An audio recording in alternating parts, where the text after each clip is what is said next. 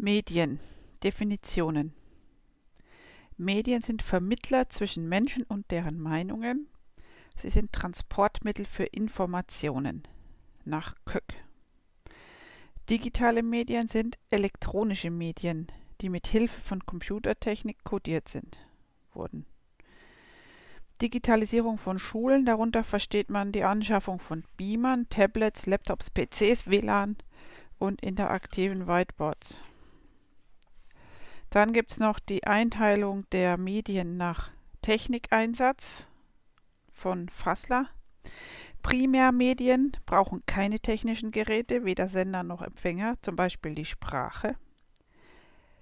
Sekundärmedien.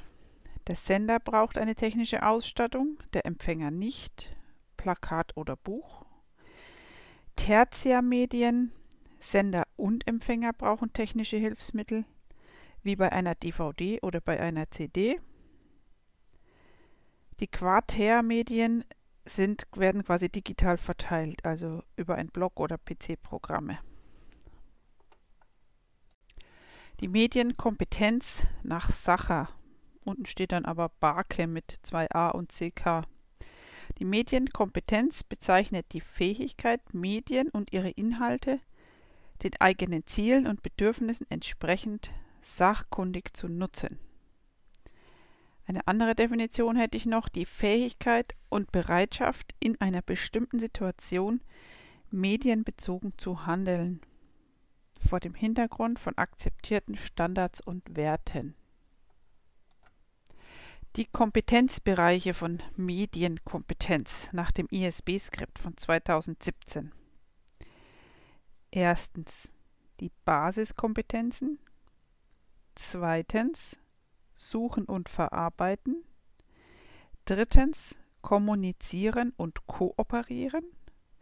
Viertens Produzieren und Präsentieren. Fünftens Analysieren und Reflektieren. Also fünf Kompetenzbereiche.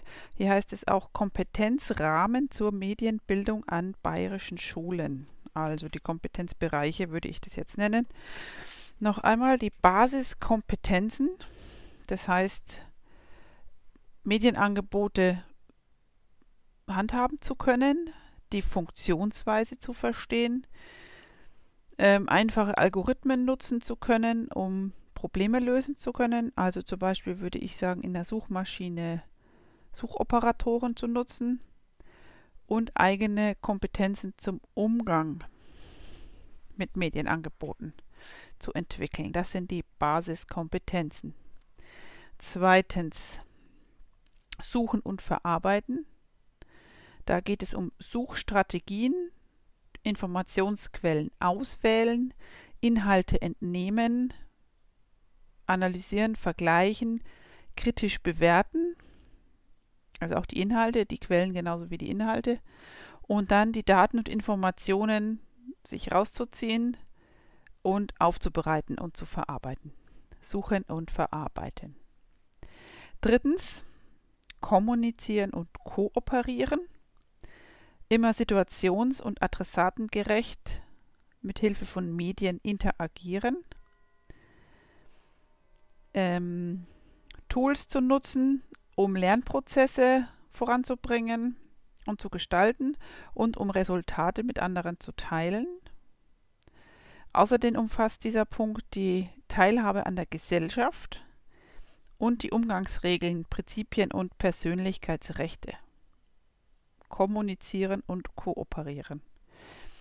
Viertens. Produzieren und präsentieren. Das heißt zuerst die Werkzeuge sich auszusuchen, um Medienprodukte herzustellen. Dann Gestaltungskriterien und Wirkungsabsichten beachten. Dann Präsentationstechniken und entsprechende Werkzeuge benutzen, um eben etwas zu präsentieren oder darzubieten. Und Publikationswege erschließen und dabei die Persönlichkeits- und Urheberrechte wahren. Das war der Punkt Produzieren und Präsentieren. Dann kommt fünftens Analysieren und Reflektieren. Inhalte, Gestaltungsmittel, Strukturen und Wirkungsweisen von Medienangeboten analysieren und bewerten. Erkennen, wie Interessen quasi vertreten werden bei der Verbreitung von Inhalten und welchen zu erkennen, welchen Einfluss die Medien auf unsere Wertvorstellungen, Rollen und Weltbilder also insgesamt auf uns haben und das auch hinterfragen kritisch. Dann die Bedeutung der Medien für die Arbeitswelt reflektieren und Potenziale und Risiken für den Einzelnen und die Gesellschaft beurteilen. Das ist also analysieren und reflektieren. Noch einmal die fünf Kompetenzbereiche. Erstens Basiskompetenzen. Zweitens Suchen und Verarbeiten. Drittens Kommunizieren und Kooperieren. Viertens Produzieren und Präsentieren. Und fünftens Analysieren und Reflektieren. Die didaktische Funktionen von Medien. Zehn Stück habe ich da. Erstens für nicht zugängliche Lerninhalte, zum Beispiel für die Stahlerzeugung oder ein wertvolles Kunstwerk. Zweitens die Information für alle verfügbar machen, über ein Arbeitsblatt oder digital, also einfach die Vervielfältigung. Drittens die Wiederholbarkeit da geht es ums Thema Üben. Ich kann also das ja so oft bearbeiten, wie ich möchte. Dann geht es um Veranschaulichung und Motivation durch die perfekte Machart. Dann fünftens Objektivierung. Das heißt, ich kann mir damit einen Experten ins Klassenzimmer holen. Dann können Medien die Eigenaktivität erhöhen und die selbsttätige Erschließung des Lernstoffs fördern. Siebtens. Medien können der Methoden- und Strategieschulung dienen. Achtens. Man kann sie als Werkzeug für Feedback verwenden. Neuntens. Als Unterrichtsgegenstand in der Medienbildung quasi können sie auch äh, dienen. Und, das kommt auch mit der Wiederholbarkeit und so weiter, Sie können zehntens der Differenzierung und Individualisierung dienen. Also zehn didaktische Funktionen von Medien. Erstens für nicht zugängliche Lerninhalte. Zweitens Informationen für alle verfügbar machen. Drittens, sie sind beliebig wiederholbar. Viertens, durch die perfekte Machart dienen sie der Veranschaulichung und Motivation. Fünftens Objektivierung, Experte im Klassenzimmer. Sechstens Eigenaktivität und selbsttätige Erschließung. Siebtens Methoden- und Strategieschulung. Achtens als Werkzeug für Feedback. Neuntens als Unterrichtsgegenstand. Zehntens der Differenzierung. Auswahlkriterien für Unterrichtsmedien. Sie sollen dem Lernziel und dem Inhalt angemessen sein, wissenschaftlich zuverlässig sein, sie sollen den Schülern angepasst sein, nach Entwicklungsstufe Piaget oder eben äh, Erfahrungskegel Dale. Sie sollen dem Lernzweck angemessen sein und am richtigen didaktischen Ort eingesetzt werden. Sie sollen emanzipatorischen Zielen dienen. Medien sollen auch den Unterrichtsprinzipien förderlich sein, Veranschaulichung und Selbsttätigkeit. Sie sollen zugänglich sein und verfügbar. Sie dürfen die Unterrichtsökonomie unterstützen. Sie sollen der Differenzierung und Individualisierung dienen. Die äußeren Voraussetzungen müssen gegeben sein und der Inhalt muss auch mediengemäß dargeboten werden. Also Auswahlkriterien für Unterrichtsmedien. dem Lernziel und dem Inhalt angemessen, wissenschaftlich zuverlässig, dem Schüler angepasst sein, dem Lernzweck und dem Ziel und dem didaktischen Ort quasi an der richtigen Stelle sein, emanzipatorische Ziele verfolgen, dem Unterrichtsprinzip Veranschaulichung und Selbsttätigkeit dienen. Medien müssen zugänglich und verfügbar sein. Sie sollen der Unterrichtsökonomie dienen und Differenzierung und Individualisierung ermöglichen. Außerdem muss man die äußeren Voraussetzungen beachten und mediengemäß auswählen. Ziele der digitalen Bildung. Das Ganze soll auch kompetenzorientiert sein und individuelles Lernen fördern. Und es ist ein Bereich der Lebenskompetenz.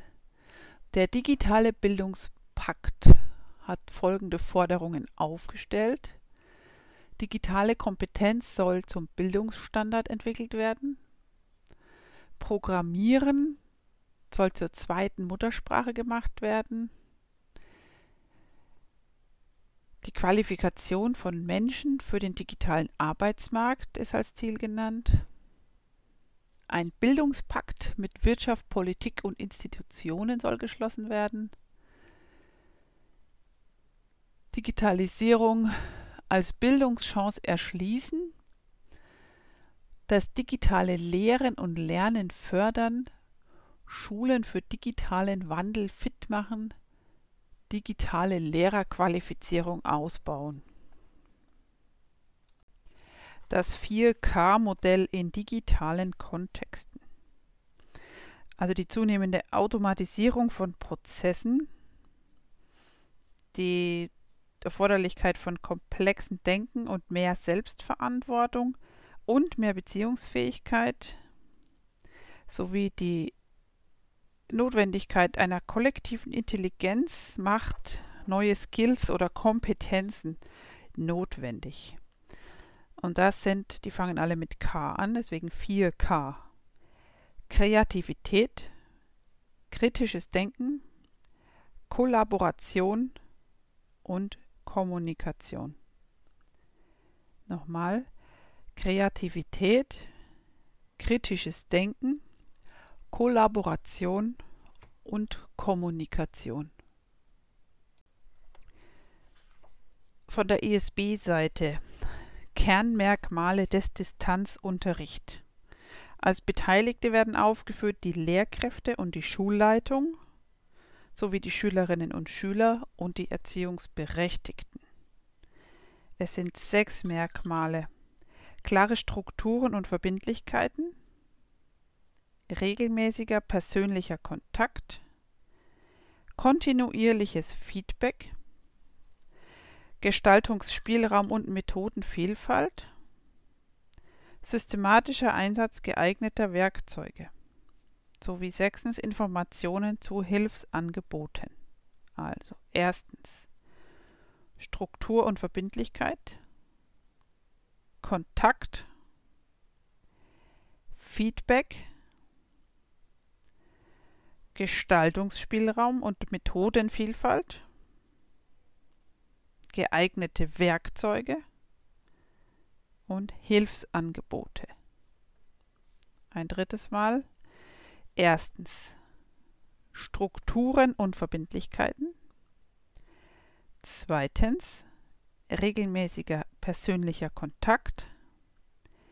Drittens kontinuierliches Feedback Viertens Gestaltungsspielraum und Methodenvielfalt. Fünftens Einsatz geeigneter Werkzeuge. Sechstens Informationen über Hilfsangebote.